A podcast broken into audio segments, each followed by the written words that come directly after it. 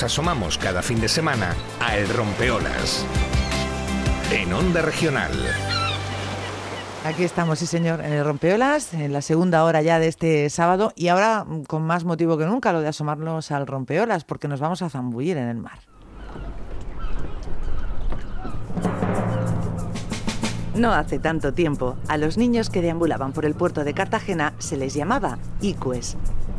De una esquina a otra conseguían algún pescado, hacían algún trabajico y en general aprendían muchas de las cosas que el mar podía enseñarles.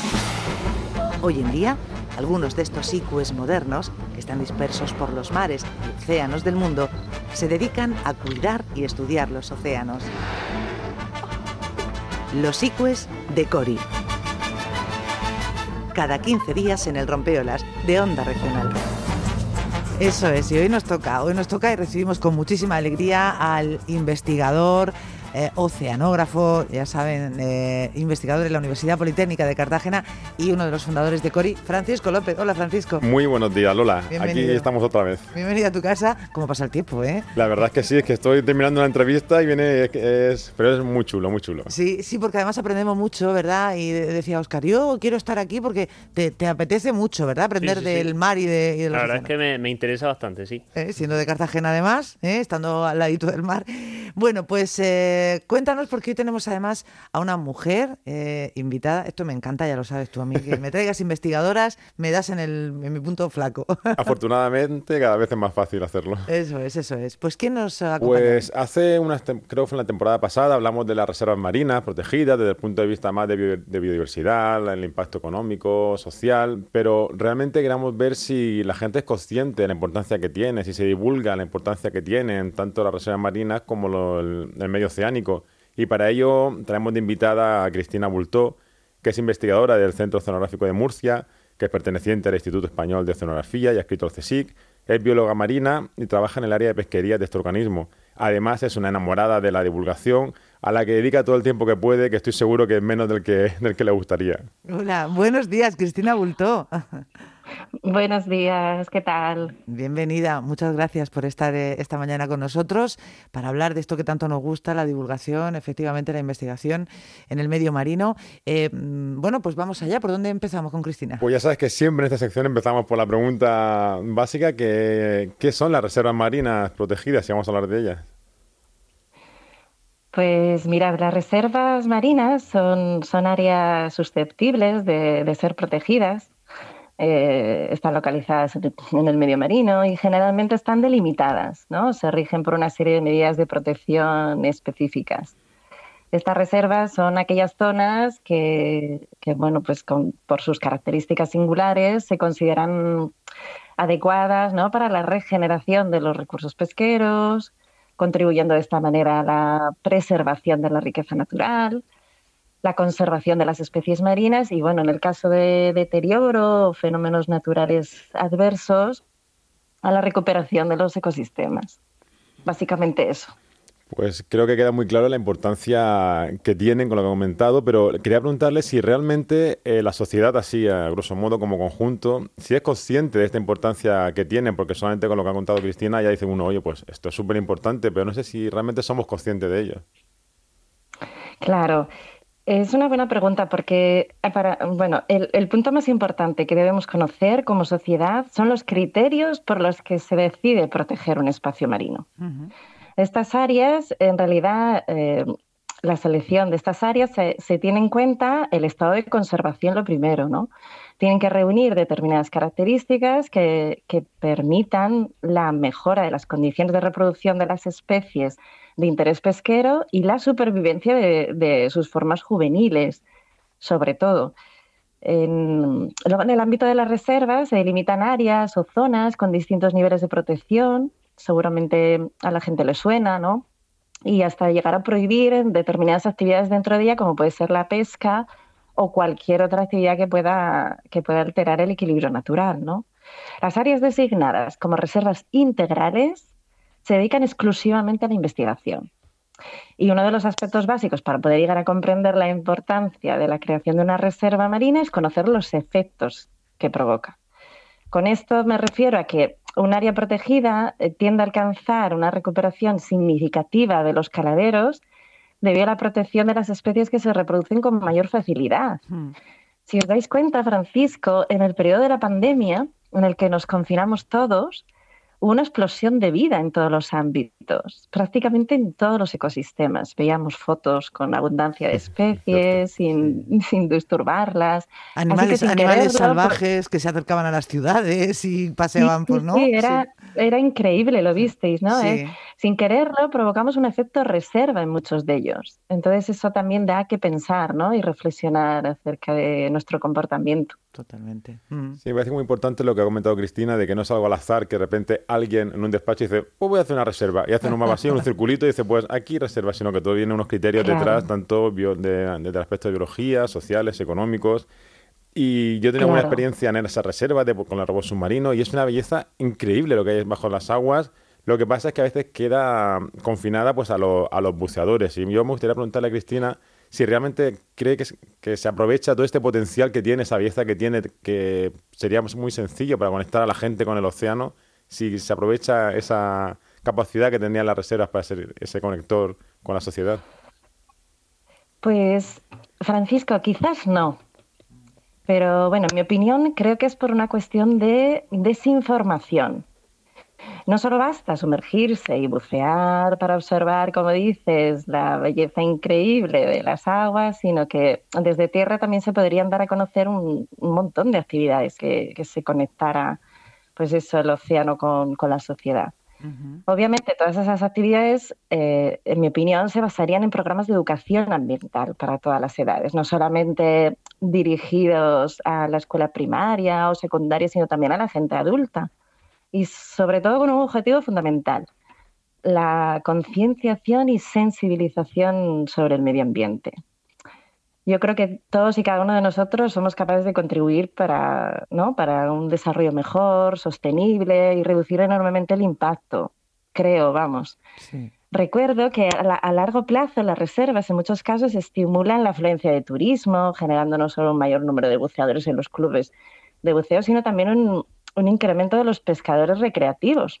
Hmm. Aparte de eso, los pescadores normalmente tienen incrementos de capturas y de ejemplares de tallas más grandes. Eso se traduce, en los pescadores profesionales se traduce un crecimiento de la economía también, en puntos específicos. Hmm. Luego hay un mayor control del furtivismo, mejor cumplimiento de las normas. Bueno, en definitiva, todo eso se, se traduce yo creo que en un mayor respeto y cuidado ¿no? hacia nuestro entorno.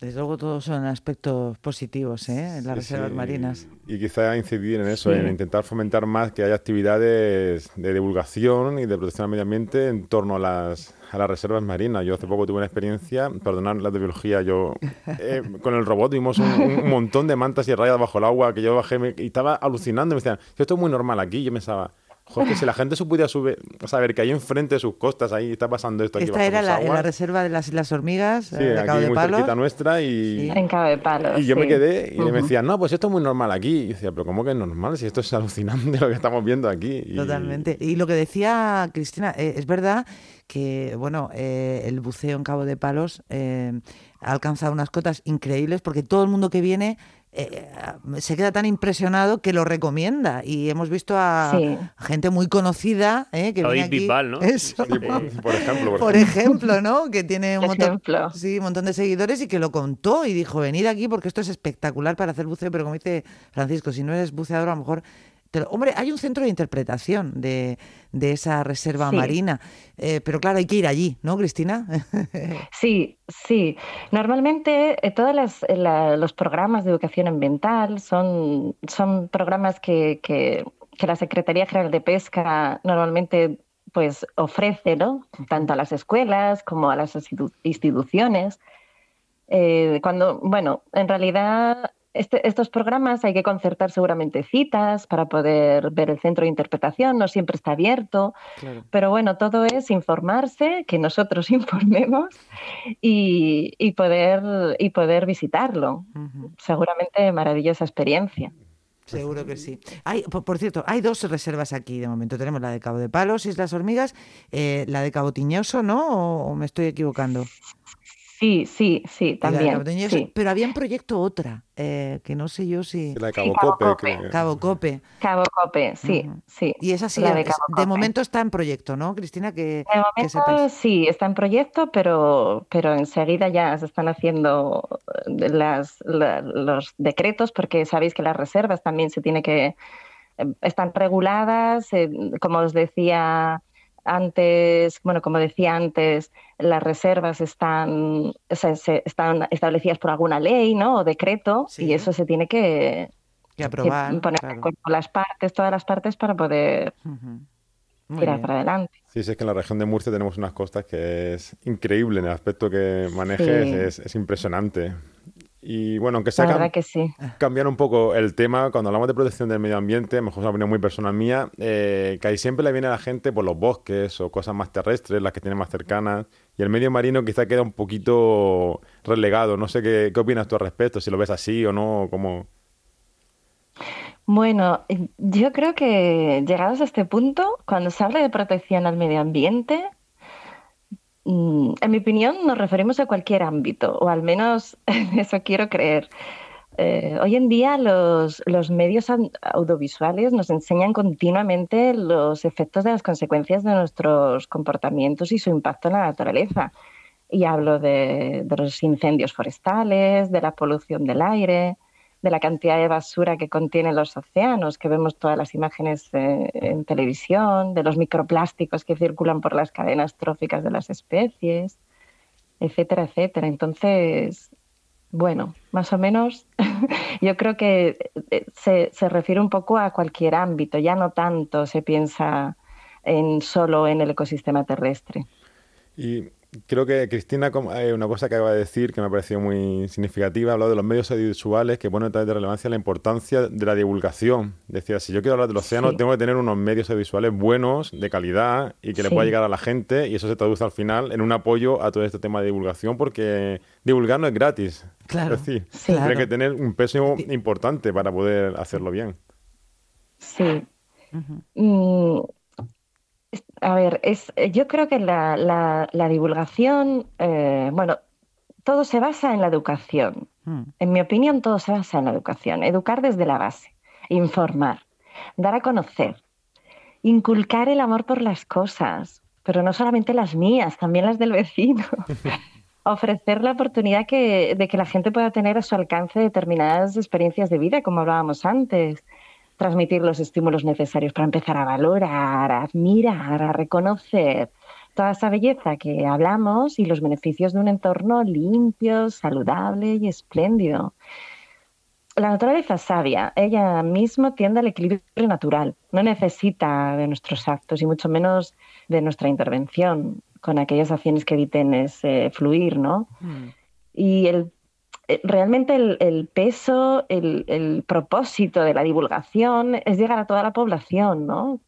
Pretendiendo un poco concienciar de los problemas reales que tenemos, que desafortunadamente son bastantes y, graves. Por eso que yo que sé, si no actuamos pronto, las consecuencias serán aún más, más graves. Quizás, Francisco, hoy podemos comer porque el pescador pescó, bueno, Francisco y Lola, pero mañana, sí, pero mañana no es seguro que eso pueda ser posible. Una explotación racional también de nuestros recursos es fundamental. Mm. Entonces, como investigadores eh, en el mundo de la ciencia, es importante informar y mostrar nuestros trabajos de investigación, asesorar, divulgar y todo eso que está al alcance de todos, ¿no? Incluso entre nosotros. Mm, pero es verdad lo que dice Francisco, claro, como tú no te puedes llevar al grupo de niños debajo del agua a enseñarles, pues tienes que traerles el mar a, esa, a esa divulgación, tienes que efectivamente eh, traerles pues esas imágenes eh, mm, captadas con aparatos, aparatos que cuestan su dinero. Sí, personal formado y que dedica su tiempo y que no es una labor altruista que se hace. Claro, es una labor con, efectivamente que, busca el bien de todos, pero que requiere de, una, de, un, de unos fondos pues eso, económicos y, humanos importantes. Em, y para que sepamos, por ejemplo, si se puede pescar en una reserva marina. ¿Se puede pescar en la reserva marina de Isla de, Cabo de Palos, Islas Hormigas, por ejemplo? Pesca deportiva, me refiero. Sí, eh, hay, hay una zona que es la reserva integral y que está dedicada exclusivamente a la investigación. Y luego hay otra parte de la reserva que sí se puede pescar. De hecho, está, está controlada.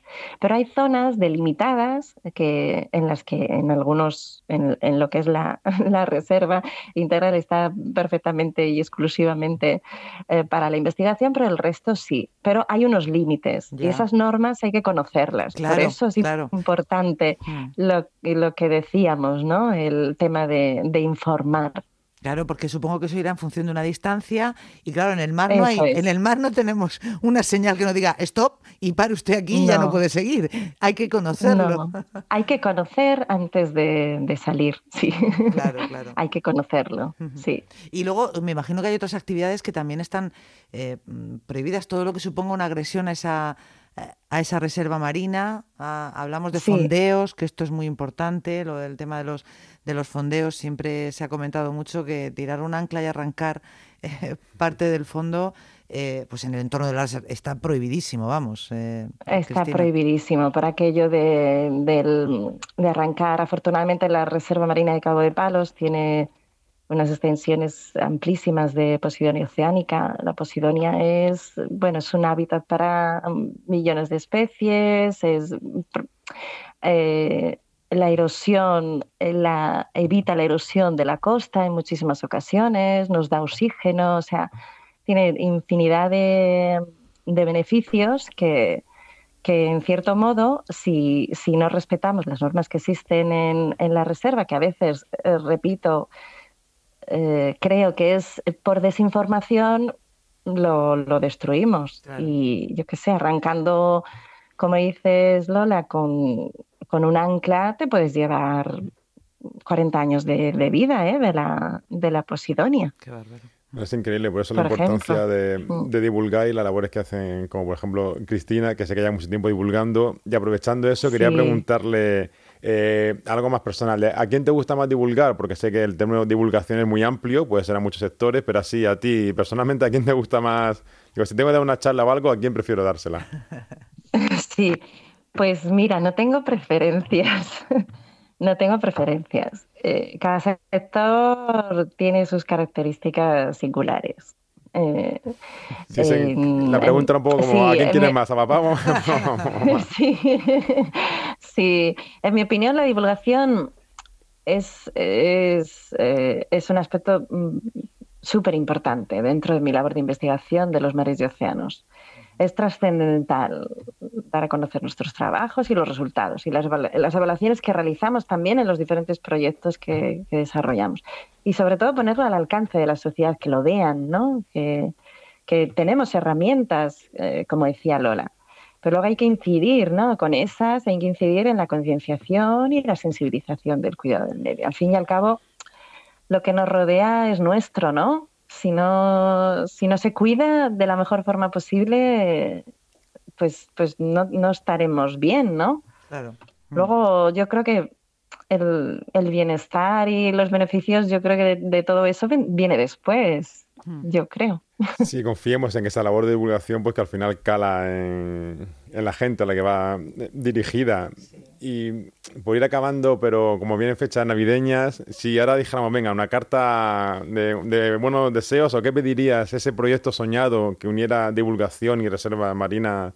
Para ti, ¿cuál sería? Venga, si me dan el proyecto que yo quiera, ¿qué, qué pedirías en esa carta?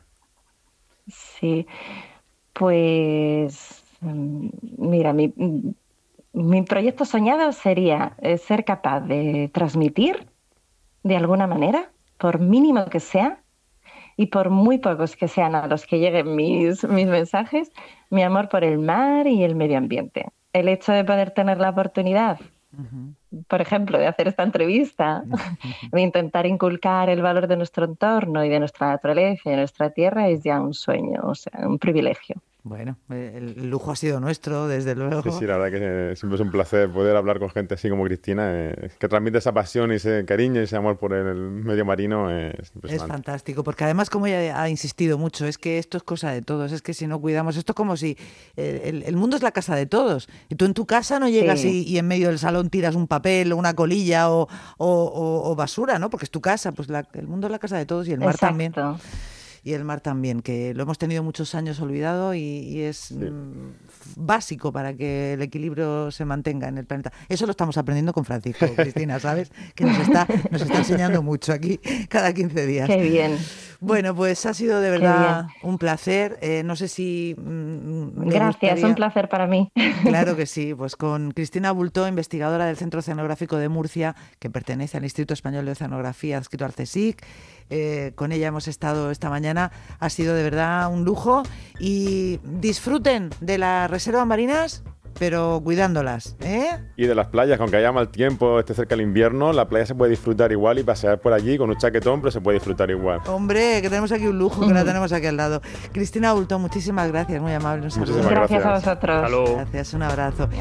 y a Francisco López Castejón por parte de madre, que volvemos de aquí a 15 días, que por cierto va a ser ya el último antes de Navidad, o sea que tenemos que hacer la, la bomba final. A ver, a ver, estamos ya pensando a ver cómo cerramos el 2022. Fantástico, hasta dentro de 15 días. Muchas gracias a vosotros. Hasta